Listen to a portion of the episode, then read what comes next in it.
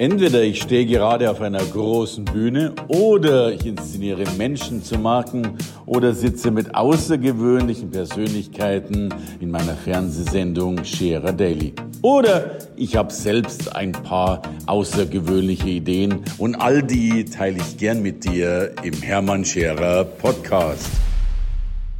Herzlich willkommen bei Scherer Daily. Heute mit einem Gast, den wir, denke ich, alle brauchen, vielleicht nicht immer brauchen, aber irgendwann in den Zeiten unseres Lebens ganz, ganz sicher in die Situation kommen, ihn nicht nur zu brauchen, sondern wahrscheinlich von ihm sehr, sehr viel zu lernen, sehr, sehr viel Heilung zu erfahren. Denn, ja, und das ist das Besondere an ihm, neben vielen anderen Qualitäten, auf die wir heute sicherlich auch noch zu sprechen kommen, er ist Bestatter, das mit Leidenschaft und zusätzlich Trauercoach und hilft eben dann eben den Trauernden. Und wie das genau geht und was er da macht und warum er so ganz große Erfolge in Deutschland hat, all das will ich ihn jetzt fragen. Drum herzlich willkommen im Studio, Thomas Sommerer. Ja, vielen Dank, lieber Hermann. Ähm, freue mich sehr, dass ich bei dir sein darf. Tom, ich bin froh, dass du da bist. Äh, wir dürften schon ein bisschen zusammenarbeiten und ich weiß, dein, äh, dein Ruf eilt dir hunderte von Kilometern weit voraus. Äh, du hast eine besondere Fähigkeit. Ähm, aber ich bin jetzt erstmal neugierig. Wie wird man denn Bestatter und vor allen Dingen dann auch noch Trauercoach? Wie entwickelt sich denn so etwas? Hm, spannende Frage. Ähm, Bestattungsunternehmer bin ich geworden, ähm, weil der, die, der Drang, das sein zu wollen, der war einfach da. Also ich hatte, als ich acht Jahre alt war, eine Nahtoderfahrung und irgendwie hat so scheinbar damit irgendwie zu tun. Das heißt, ähm, über die Entwicklung in den Jugendjahren mhm. ähm, war dieser Drang, es war einfach, es war klar, dass ich das werde. Ich kann das gar nicht anders. Es ist total äh, irre. Berufung. Ja, wenn man, genau, wenn man so möchte, Berufung, ja. Und aus der äh, Vision wurde dann ähm, ja, Realität. Das heißt, ich habe dann nach äh, ein paar Schicksalsschlägen, die ich noch zuvor erlitten hatte, hatte ich dann ähm, mein Bestattungsunternehmen gegründet in einer Einzimmerwohnung hat es angefangen. Mhm. Und ähm, heute ja, habe ich einen Hauptsitz und habe zwei Filialen und habe insgesamt fünf Mitarbeiter. Das wechselt je nachdem, wie viel äh, los ist, hat man auch mal Aushilfen. Ähm, aber so wurde ich Bestattungsunternehmer äh, als äh, reiner Visionär. Mhm.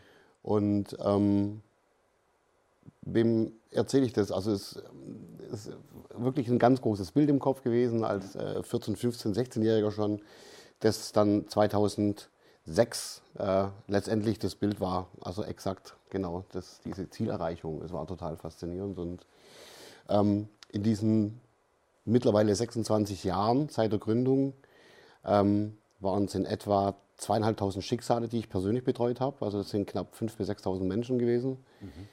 Äh, das war für mich, letztes Jahr habe ich das mal so hochgerechnet und war selber ziemlich ähm, positiv schockiert über, Wert, über ja. diese Menge und vor allem, was mir dann gelungen ist da bei diesen vielen Menschen. Ja. Da ich ja, wie du es am Anfang gesagt hast, ähm, leidenschaftlich Bestatter bin. Ähm, und jeder, der in einer Leidenschaft ist, der kennt ja, dass, dass man da gar nicht jetzt groß äh, sich selbst von außen betrachtet, sondern ist da mittendrin. Und, ähm, aber es war ein faszinierend zu erleben, dass äh, von diesen vielen, vielen Menschen in diesen vielen Jahren ähm, ich den Großteil davon, also ca. 95 Prozent dieser Menschen, es erreichen konnte, damit sie innerhalb ganz, ganz, ganz kurzer Zeit ähm, sich für den Verstand unlogisch, aber ein zufriedenes Gefühl schaffen konnten. Mhm. Ja, weil für die Logik ist das natürlich irrsinnig. Wie kann ich denn ein zufriedenes Gefühl haben, wenn da mein allerliebstes verstorben ist und so? Und ähm, das heißt, wenn die Menschen bei mir als Bestattungsunternehmer anrufen, dann kommt es zum Trauergespräch und ähm, beim Trauergespräch, klar, da kommt das Klassische, was ein Bestatter macht, das sind diese organisatorischen Abläufe und wie auch immer. Nur für mich persönlich ist halt sehr wichtig, dass äh, die, die, die Emotionen, mit denen die Menschen kommen, ja, also Schock, Hilflosigkeit, äh, äh, Zerrissenheit und diese Ohnmacht, in der sie sich befinden, da ist einfach dieser, dieser Hilfsdrang in mir drin, dass ich einfach will, dass es diesen Menschen gut geht. Das ist auch heute noch so. Das wird auch immer so bleiben. Aber es war einfach diese, diese Leidenschaft, die dann dafür gesorgt hat, dass ich dann in, in, in Lauf von 26 Jahren Wege entwickelt habe. Also ohne das als Konzept vorher zu haben, ja, ja. sondern ähm, das einfach so entwickeln konnte, dass Menschen ich sag mal, innerhalb von ähm, zwischen fünf und sechs Tagen sich ein relativ großes, intensives, zufriedenes Gefühl schaffen können. Also in, indem ich die Menschen äh, betreue und begleite, nicht in der Trauer, das ist, da kommt man vielleicht nachher noch drauf, sondern ich betreue sie in ihrer Verlusterfahrung, die sie gerade mitmachen. Ähm, Weil es für mich wichtig ist, äh, dass diese Menschen ähm, lernen, in, diesen kurzen, in dieser kurzen Zeit zur Ruhe zu kommen, in der Seele, und äh, damit sie sich einen Plan schaffen können. Das ist ganz wichtig, wenn man in den Verlust reingerät, also zur Ruhe zu kommen, Plan, was mache ich denn jetzt überhaupt? So, und da, da wir ja sowas nie äh, gelernt haben, also die westliche Kultur hauptsächlich, ähm, habe ich mir das zu eigen gemacht, einfach den Menschen dabei zu unterstützen oder die Menschen, die zu mir kommen zumindest, in die, ins Bestattungsunternehmen. Ja? Also Bestattungsunternehmen sind Menschen, die frisch in ähm, so eine Situation geraten. Da ist kein Trauercoach äh, notwendig in der Form, sondern da geht es erstmal um diese Betreuung, wie ich es gerade erwähnt habe. Und zu dieser Betreuung gehört eben, ähm, das konnte ich äh, in diesen 26 Jahren beobachten, dass ca. 98 Prozent aller Menschen, die bei mir sitzen, ähm, erstmal den Sarg zulassen wollen. Also sie wollen, nein, wir behalten die Menschen so in Erinnerung, wie sie waren. Das ist sehr, sehr, sehr verbreitet, ist aber total ungesund und äh, völlig verkehrt. Ja. Und dahinter steckt eigentlich meiner Erfahrung nach hauptsächlich die Angst. Ja die man eben ja, als Kind schon so mitkriegt von, von draußen, äh, weil es dann entweder haben die Eltern einen nicht zu einer Beerdigung mitgenommen ja, ja, oder sie haben gesagt, wenn irgendein Verstorbener aufgebahrt war, da gehst du nicht rein. Und ich glaube, an diesen Sachen liegt es einfach. Oder man war tatsächlich mal auf verschiedenen Beerdigungen und dann ist man eine halbe Stunde vorher dort. Dann drängen sich 20, 30 Leute an dem Raum vorbei und dann ist es ja nichts. Dann kann ich verstehen, dass viele Menschen auch sagen, nee, will ich nicht. Und, ähm, man, äh, und viele wollen es deswegen auch nicht, weil sie einfach die Angst haben, dass sie dann weinen müssen. Ja, ja, ja. Und ich bin dann schon derjenige, der zu diesen Leuten in klaren Worten sagt, also Frau Müller, ähm, ich möchte Ihnen mal an der Stelle sagen, ähm, am Freitag ist die Beerdigung, das heißt, am Donnerstag ist der Tag, da werden Sie Ihren Mann das letzte Mal sehen. Und das lasse ich also wirklich auch kurz eine Pause machen, eine rhetorische um das arbeiten zu lassen. Ja? Sie haben das letzte Mal, danach sehen Sie ihn nie, nie wieder. Und das sitzt meistens. Also, ja, ja. Und dann äh, geht es natürlich darum, auch Vertrauen aufzubauen und zu sagen, Sie müssen ja da nicht alleine. Ich habe ja, also ich persönlich habe zwei Verabschiedungsräume, die äh, dafür genutzt dann werden. Dann zeige ich den Leuten diese Räume, dass sie schon mal wissen, wie sieht es da aus, wie ist die Atmosphäre und dann kann ich schon mal erklären, mhm. was sie dort erwarten wird. Und dann äh, ist der Vertrauensaufbau und dann kann ich mit diesen Menschen natürlich auch an einen offenen Sarg gehen ähm, und sie dann beginnen zu betreuen über eben zwei, drei Tage, bis man eben den Sarg dann schließt, einen Tag vor der Beerdigung meistens. Und selbst dieses Sargschließen dann als ähm, Szenario macht, also als ein ganz intensives ähm, ja, mit, mit, miteinander. Ja. Es nennt sich auch bei mir im Haus das letzte Abschied nehmen, mit Sarg schließen, indem ich den Menschen diese Zeit gebe. Also sie sind ja schon zwei, drei Tage dann da, jeden Tag, bekommen. Also sie, sie was man, das Gegenteil von nicht wahrhaben wollen findet statt. Also das Akzeptieren äh, kommt langsam und sie verstehen auch, dass die Person wirklich verstorben ist. Das ist ja so, weil sie kriegen auch teilweise dann mit, wie eben die Biologie langsam sich verändert. Ja. Klar. Und ähm, somit äh, kommen sie automatisch auch an dieses Akzeptieren ran. Und dann ist für mich halt sehr, für mich persönlich sehr wichtig, dass man diesen letzten Tag, dass ich ihnen die Zeit gebe, die sie brauchen, mhm. um in ihrer Seele ein Gefühl zu schaffen, wo sie sagen, okay, egal was jetzt wie schlimm und was wo immer, aber jetzt bin ich bereit, die Person nicht mehr zu sehen. Und den, ich gebe den Menschen, wenn es vier Stunden dauert, das spielt keine Rolle. Es dauert meistens gar nicht so lang, weil sie die Tage vorher schon da waren. Aber erst wenn sie dieses Gefühl haben, dann äh, biete ich dann an, dass ich, ähm, das, oder dann biete ich an, dass der Sarg geschlossen wird erstmal. Und dann kommt die Frage, wollen Sie denn mit mir den Sarg schließen? Und das ist etwas, das man, was Größeres wie das kann man nicht tun. Das, mehr wie das kann man nicht machen. Und das Schönste dabei ist, dass ähm, äh, die, also auch wieder 95, 98 Prozent dieser Menschen, die sich dann entscheiden, mit mir gemeinsam den Sarg zu schließen, die sind nach diesem Prozess, die sind so in der Kraft, die sind so in der Zufriedenheit anschließend, weil äh, das der Verstand ja nicht kennt in der Richtung, damit man wirklich ein, was tun kann. Und das ist der Plan, von dem ich gesprochen habe. bei dem ich die Menschen unterstütze. Und das ist ja die spannende Frage. Ich weiß nicht, ob es nun diese Verlustarbeit ist äh, oder, oder die, der Trauercoach, aber tatsächlich eilt ja der Ruf voraus, dass du es schaffst, äh, die Menschen wesentlich schneller, ich finde die Worte nicht, aber wesentlich schneller, eben, du nennst es zufriedener, ich würde sagen, wesentlich schneller klar sein zu lassen mit, mit dem mhm. Leben und mit der Trauer. Also, also sinngemäß heißt, normal trauerst du ein halbes Leben lang, weil du es nicht verschmerzt. Wenn mhm. du vom Tom äh, betreut wirst, dann geht das viel schneller, ohne was wegzutuschen. Genau. Wie geht ja. das?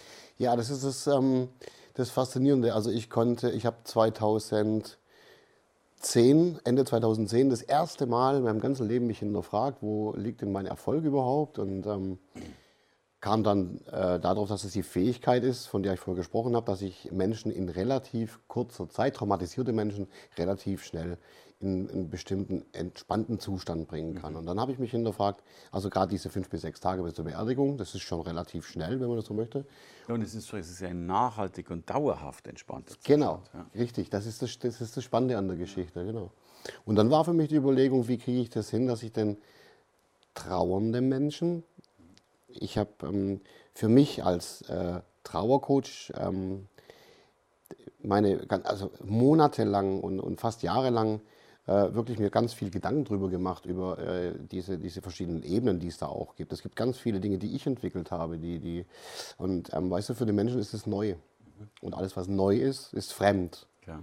Jetzt ist jemand in der Trauer, dann komme ich an mit dem Trauercoach, das ist es fremd. Jetzt muss ich natürlich einen Schlüssel finden in der Kommunikation. Entweder, also wenn man mit mir selber spricht, das sind es die Worte, die ich dann natürlich äh, bedacht auswähle, teilweise auch. Ähm, ja, manchmal ist, hat der Coach eben die Aufgabe, den Leuten auch in den Arsch zu treten. Entschuldigung, das ist ja, halt ja, so. Ähm, also bei ähm, so vorsichtig man auch umgehen muss in dieser Situation mit diesen Menschen, gerade wie ich das erwähnt habe mit der Frau Müller, also ich sage, Frau mhm. Müller, am Donnerstag sehen Sie ins letzte Mal, ob Sie wollen oder nicht, mhm. jetzt äh, sinngemäß, das ist auch so ein, mhm. äh, man muss halt manchmal einen, einen, einen, Akzent setzen und so. Aber prinzipiell ist es für mich so, dass ähm, ähm, der, der, der Trauercoach, ähm, zunächst mal der, den Begriff Trauercoach, den habe ich 2000, äh, Ende 2011, Anfang 2012, habe ich diesen Begriff geprägt. Mhm. Also davor hat sich kaum jemand irgendwie Trauercoach genannt. Ja. Äh, heute, wenn du guckst, gibt es ein paar. Gibt's ja. ein paar. Und ähm, Trauercoach, wie ich ihn verstehe, ist einfach, ähm, dass man bestimmte Fähigkeiten besitzt, also angefangen von der Empathie. Ähm, in meinen Ausbildungen, die ich gebe, da geht ein halber Tag geht es um die Werte, die ein Trauercoach besitzen sollte, ähm, um eben die Effektivität reinzubringen. Und deswegen sind die Methoden, die ich entwickelt habe, nennen sich auch effektives Trauercoaching. Und effektiv bedeutet, dass ich ähm, in der Lage bin, und das ist das Neue und Fremde für die Menschen, einen trauernden Menschen innerhalb von im Durchschnitt anderthalb Stunden dafür zu sorgen, dass er mit einem für den Verstand unlogischen, warmen und sanften Gefühl trauern kann, also gesund trauern kann. Großartig. Ja. Und gesund trauern, das merke ich auch in Vorträgen, die ich gebe, oft. Äh, dann die Menschen verstehen es zwar in der Logik, also gesund trauern heißt, äh, wenn, wenn ich jetzt in den Vorträgen frage, was ist ein gesund Trauern, weil alle nicken, dann habe ich erstmal Kaffeepause, weil keiner weiß, was ist ein gesund Trauern. Wenn ich es dann erklärt habe, verstehen es die Menschen zumindest in der Logik. Mhm. Aber wirklich begreifen kann man es erst, wenn man es erfahren hat. Ich, hinterher. Ja, ja. Dann erst versteht man, weil ich kann mich an ein ganz, ganz tolles Coaching erinnern, das, ähm, das in, in, mir auch eine ganz große Faszination, auch heute noch. Und ähm, da geht mir das Herz auch auf. Und ich, ich, ich, da war ein, ein, ein Mann da, der ähm, hatte vor circa 15 Jahren, 14, 15 Jahren seine zwölfjährige Tochter verloren. Mhm. Durch eine ganz blöde Geschichte. Die ist raus zum Spiel mit dem Skateboard, ähm, ist ausgerutscht, hingefallen und hatte ähm, eine Schürfwunde mhm. und hat dann eine Blutvergiftung bekommen, zack, mhm. weg. Mhm. So. Und er hat mittlerweile jetzt, also 14, 15 Jahre so drunter gelitten. Mhm. Der, hat, der kam sogar mit Knieschmerzen bei mir an. Mit, der kam wirklich, der war total am Ende.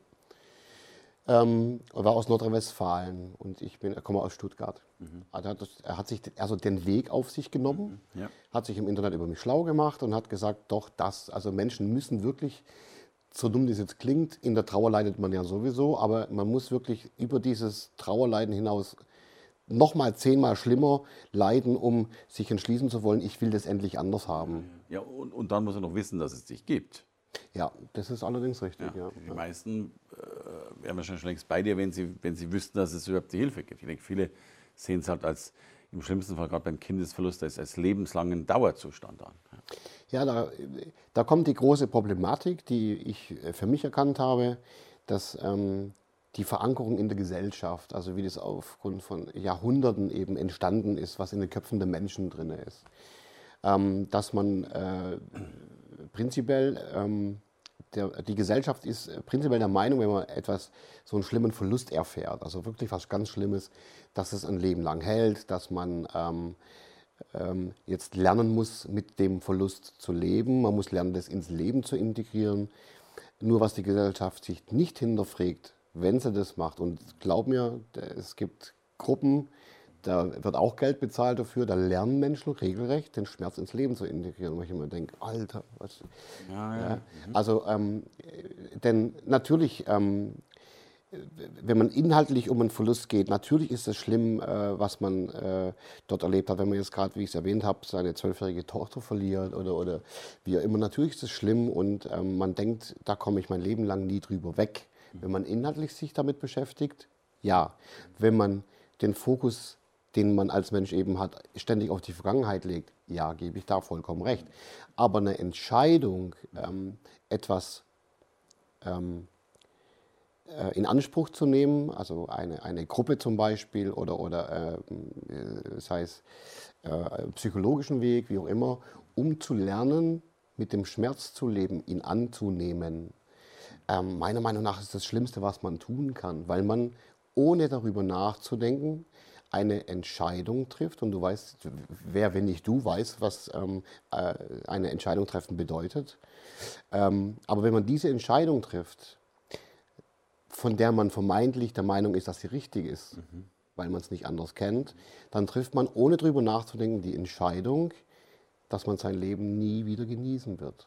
Und das, das hinterfragt sich niemand. Und da komme ich ins Spiel. Da bin ich dann derjenige, der dann die Menschen darauf aufmerksam macht und dann halt so durch Fragen ein bisschen. Aber und das schaffst du ja, ich glaube, ich will das auch zurechtdrücken. Deswegen darf man ja immer noch den Verstorbenen würdevoll im Herzen behalten. Du, du, ja, du schließt es ja nicht ab, sondern ja. willst du das eine mit dem anderen verbinden. Ja, selbstverständlich, selbstverständlich. Deswegen ich, beginne ich ja sogar als Bestattungsunternehmer in der reinen Verlusterfahrung. Ähm, die Menschen ja auch an den Verstorbenen zu führen. Ich bringe sie ja, äh, ja, ja zueinander, sage ich jetzt mal. Und das ist das, was Menschen sich kaum vorstellen können, wenn sie gesund trauern können.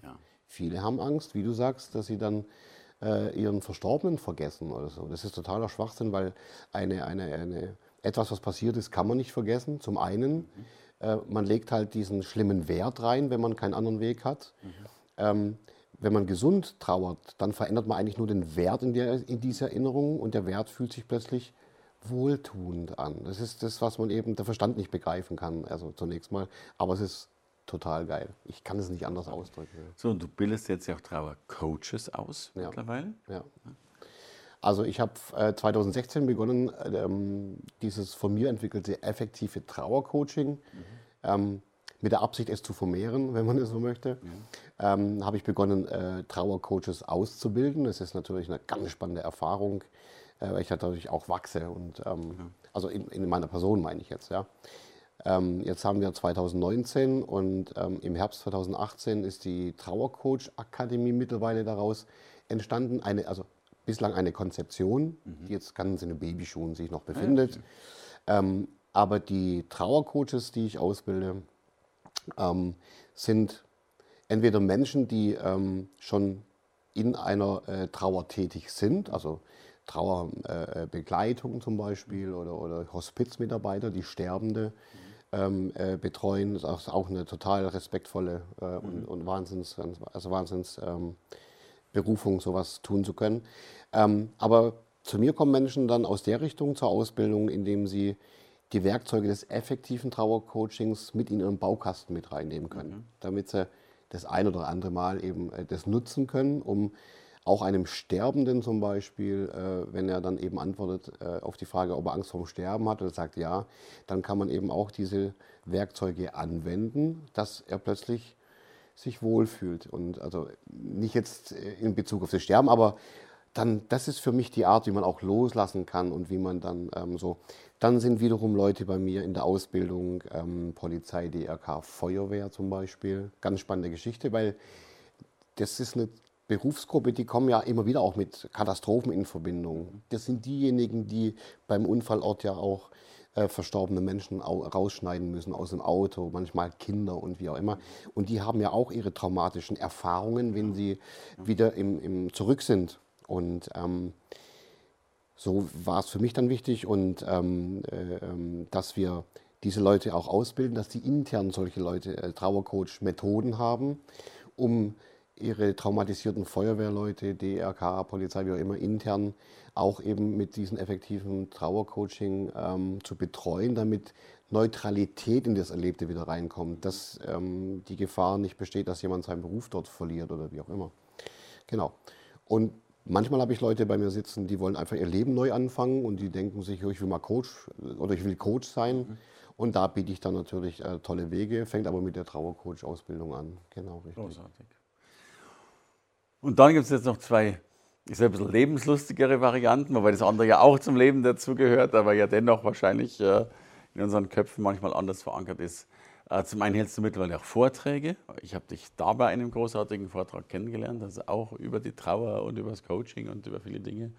Magst du da einen Satz noch dazu sagen, was deine Vorträge so beinhalten? Ja, also die Vorträge beinhalten zunächst mal auch Humor. Ich möchte es mal jetzt auch äh, ja, ja, rausbringen, weil ich meine, alle denken immer, oh, Trauercoach und äh, ähm, oder Bestatter ist der äh, mit dem schwarzen Anzug, dem Zylinder oder was weiß ich. der mit der weißen Fliege. Ich bin ja eine total gespannte Persönlichkeit ja. und ähm, ähm, ich kann schon ziemlich lustig sein. Und bei den Vorträgen mischt sich das auch ein bisschen. Es geht um das Thema Trauer, keine Frage. Mhm.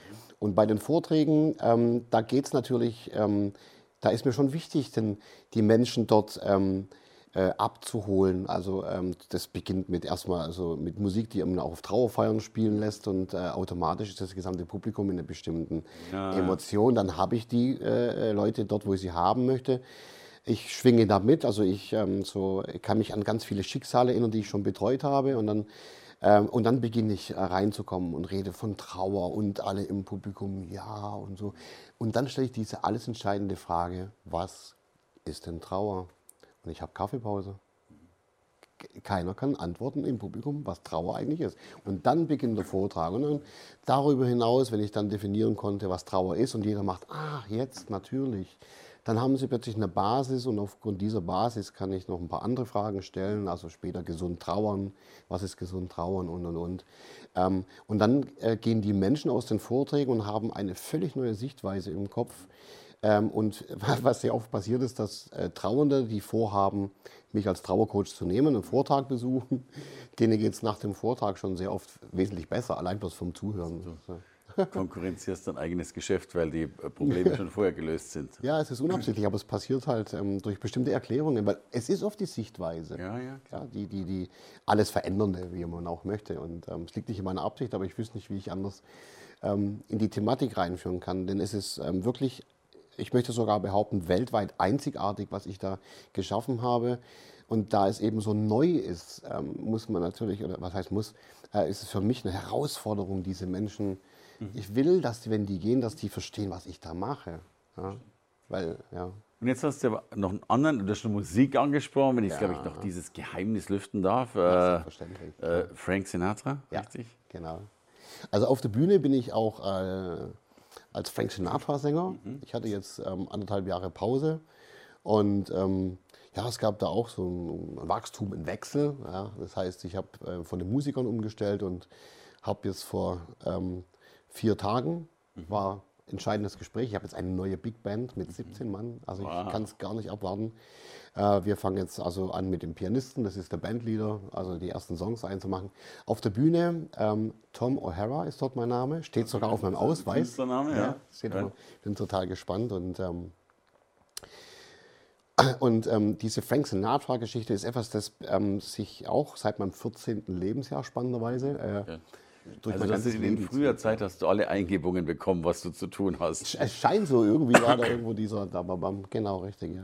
Aber ähm, auf der Bühne zu stehen und auch Menschen zu begeistern, also ich, in, in spannenderweise, wenn ich es äh, von der Seite betrachte, ich, ich schaffe es wirklich auch, äh, Trauernde zu begeistern. Und ähm, in mir drin ist es das gleiche Gefühl. Also das heißt, da gibt es keinen Unterschied. Begeisterung ist Begeisterung in meiner Welt. Und mündet dann in der Leidenschaft, wenn ich auf der Bühne stehe und gerade mit der Big Band und Frank Sinatra und was weiß ich und, und die, das Publikum, du spürst, wie die da mitgehen und ah, wem sage ich das? Das ist, Naja, das ist ein, also- ein Gefühl, das kann man kaum, oder? Es ist so, man kann es kaum beschreiben. Also ich würde ja jetzt verraten, dass wir beide dieses Jahr noch in New York sind äh, und, und gleichzeitig dich bitten, da musst du natürlich schon auch ein Mikrofon in die Hand nehmen, wenn, Auf wir, wenn wir da auf unserem Schiff gerade Richtung Freiheitsstatue tuckern und Auf äh, jeden Südspitze. Auf jeden Da Fall. wollen wir dann nochmal was hören von dir. Ja, das bekommt ihr auf jeden Fall. Großartig, großartig.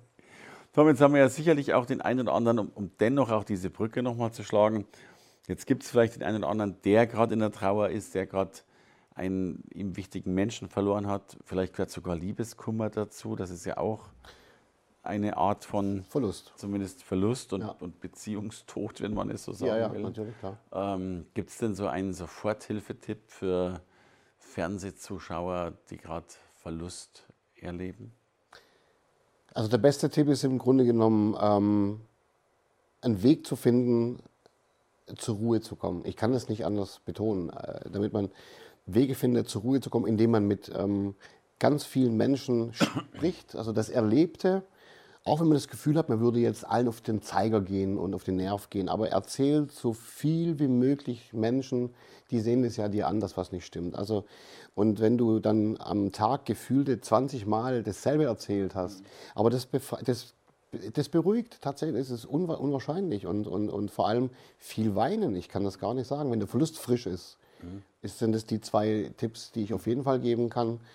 Ähm, und und ähm, darüber hinaus wäre wichtig, äh, also dann kommt auch diese ein bisschen Ruhe rein. Und der Plan, den man sich dann machen könnte, ist, damit man ähm, wirklich ähm, auch schaut, welchen Bestattungsunternehmer man aufsucht. Äh, dass der auch Verabschiedungsräume hat, dass man nicht auf den Friedhof geht, weißt du, aber du kriegst so einen Schlüssel in die Hand und sagst, geh mal da hoch und dann ist dann, und wenn die Sonne untergeht, darfst du nicht mehr rein und was weiß ich so.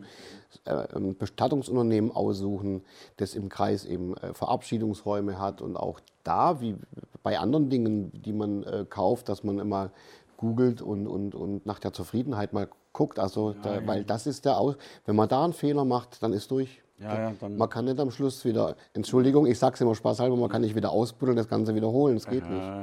Also tatsächlich diese, diese, diese Auswahl, wenn man die Ruhe gefunden hat, sich den Plan machen, ein Bestattungsunternehmen zu suchen, die einen auch äh, äh, beim Abschied nehmen betreuen können. Das ist das Einzige, was ich erstmal sagen kann. Und auf jeden Fall sich entscheiden, dass man jeden Weg geht, um Abschied nehmen zu können. Das ist das.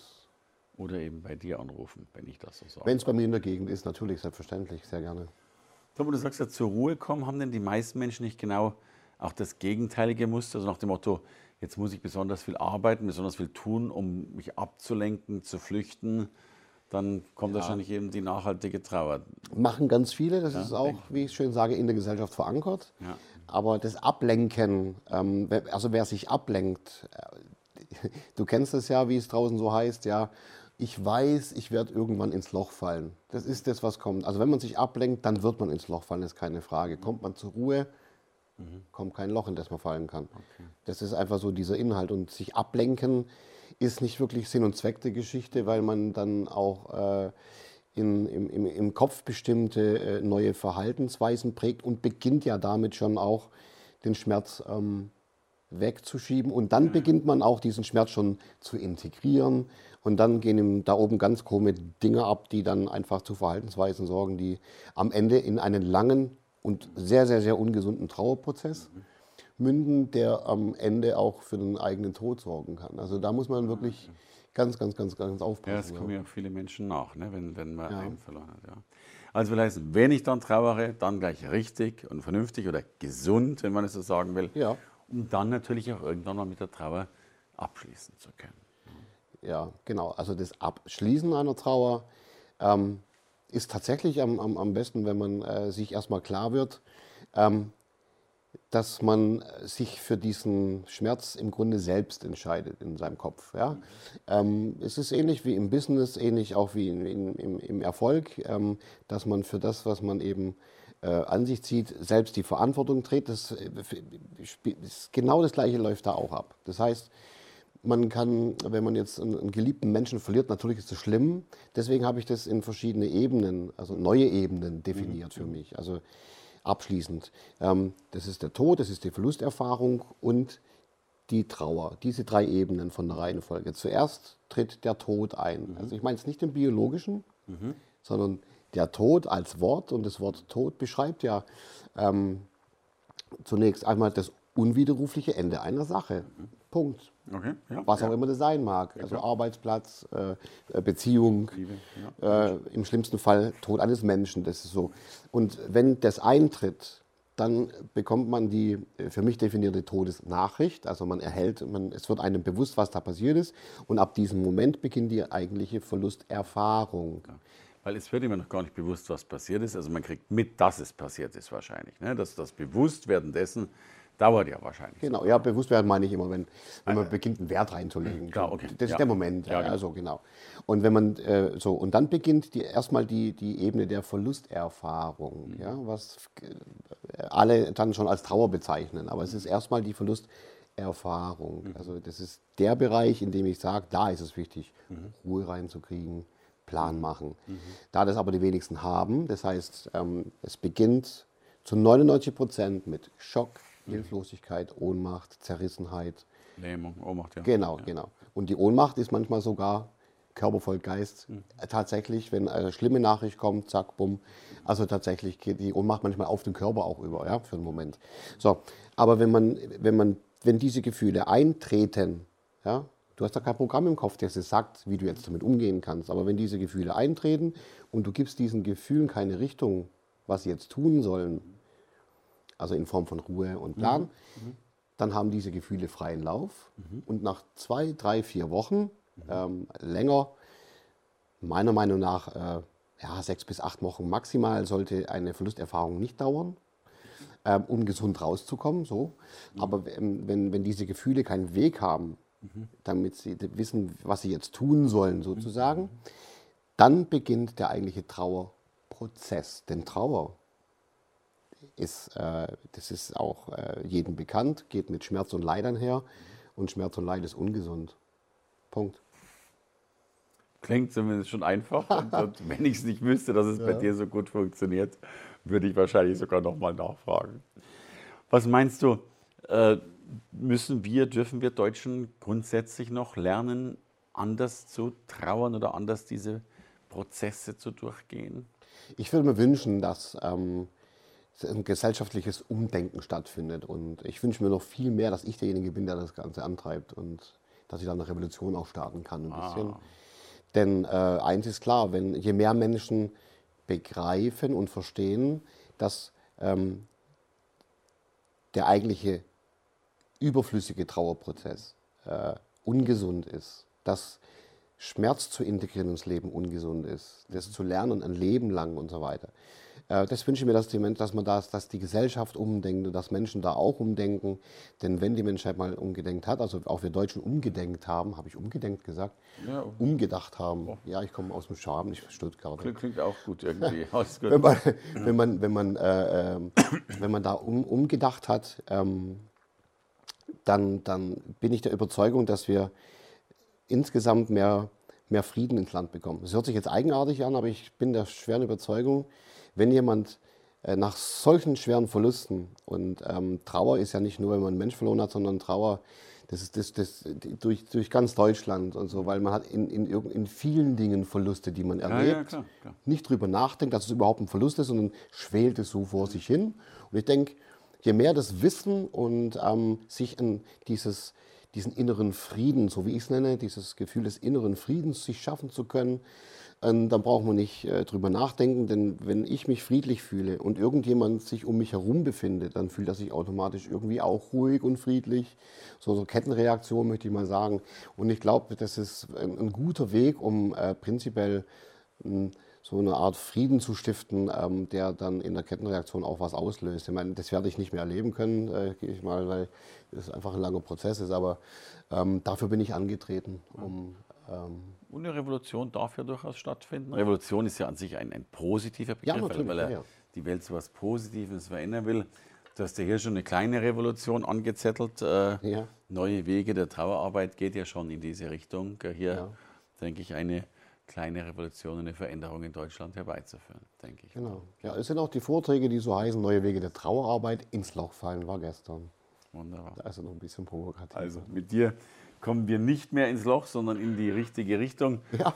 Insofern kann ich sagen, du hilfst den Menschen bei der Arbeit direkt, beim Trauern selbst. Du hilfst Coaches, den Trauernden zu helfen, hältst humorvolle und tiefgründige Vorträge ja. und singst dann auch noch die richtigen Lieder, wenn ich das als Schlusswort sagen darf. Insofern sage ich ein herzliches Dankeschön für das Gespräch. An, an, an wen soll ich mich danken? An Tom O'Hara ein bisschen, aber hauptsächlich an ja. Thomas Sommerer, der heute hier zu Gast war. Danke dir, lieber Tom. Sehr gerne und vielen Dank für die Einladung. Danke. Gern. Danke fürs Reinhören in den Podcast. Wenn du mehr von mir wissen willst, komm zu meiner Veranstaltung Hermann Scherer Live. Infos und Sonderkonditionen für dich als Podcast-Hörerin oder Hörer findest du unter www.hermannscherer.com slash bonus. Bis bald im nächsten Podcast.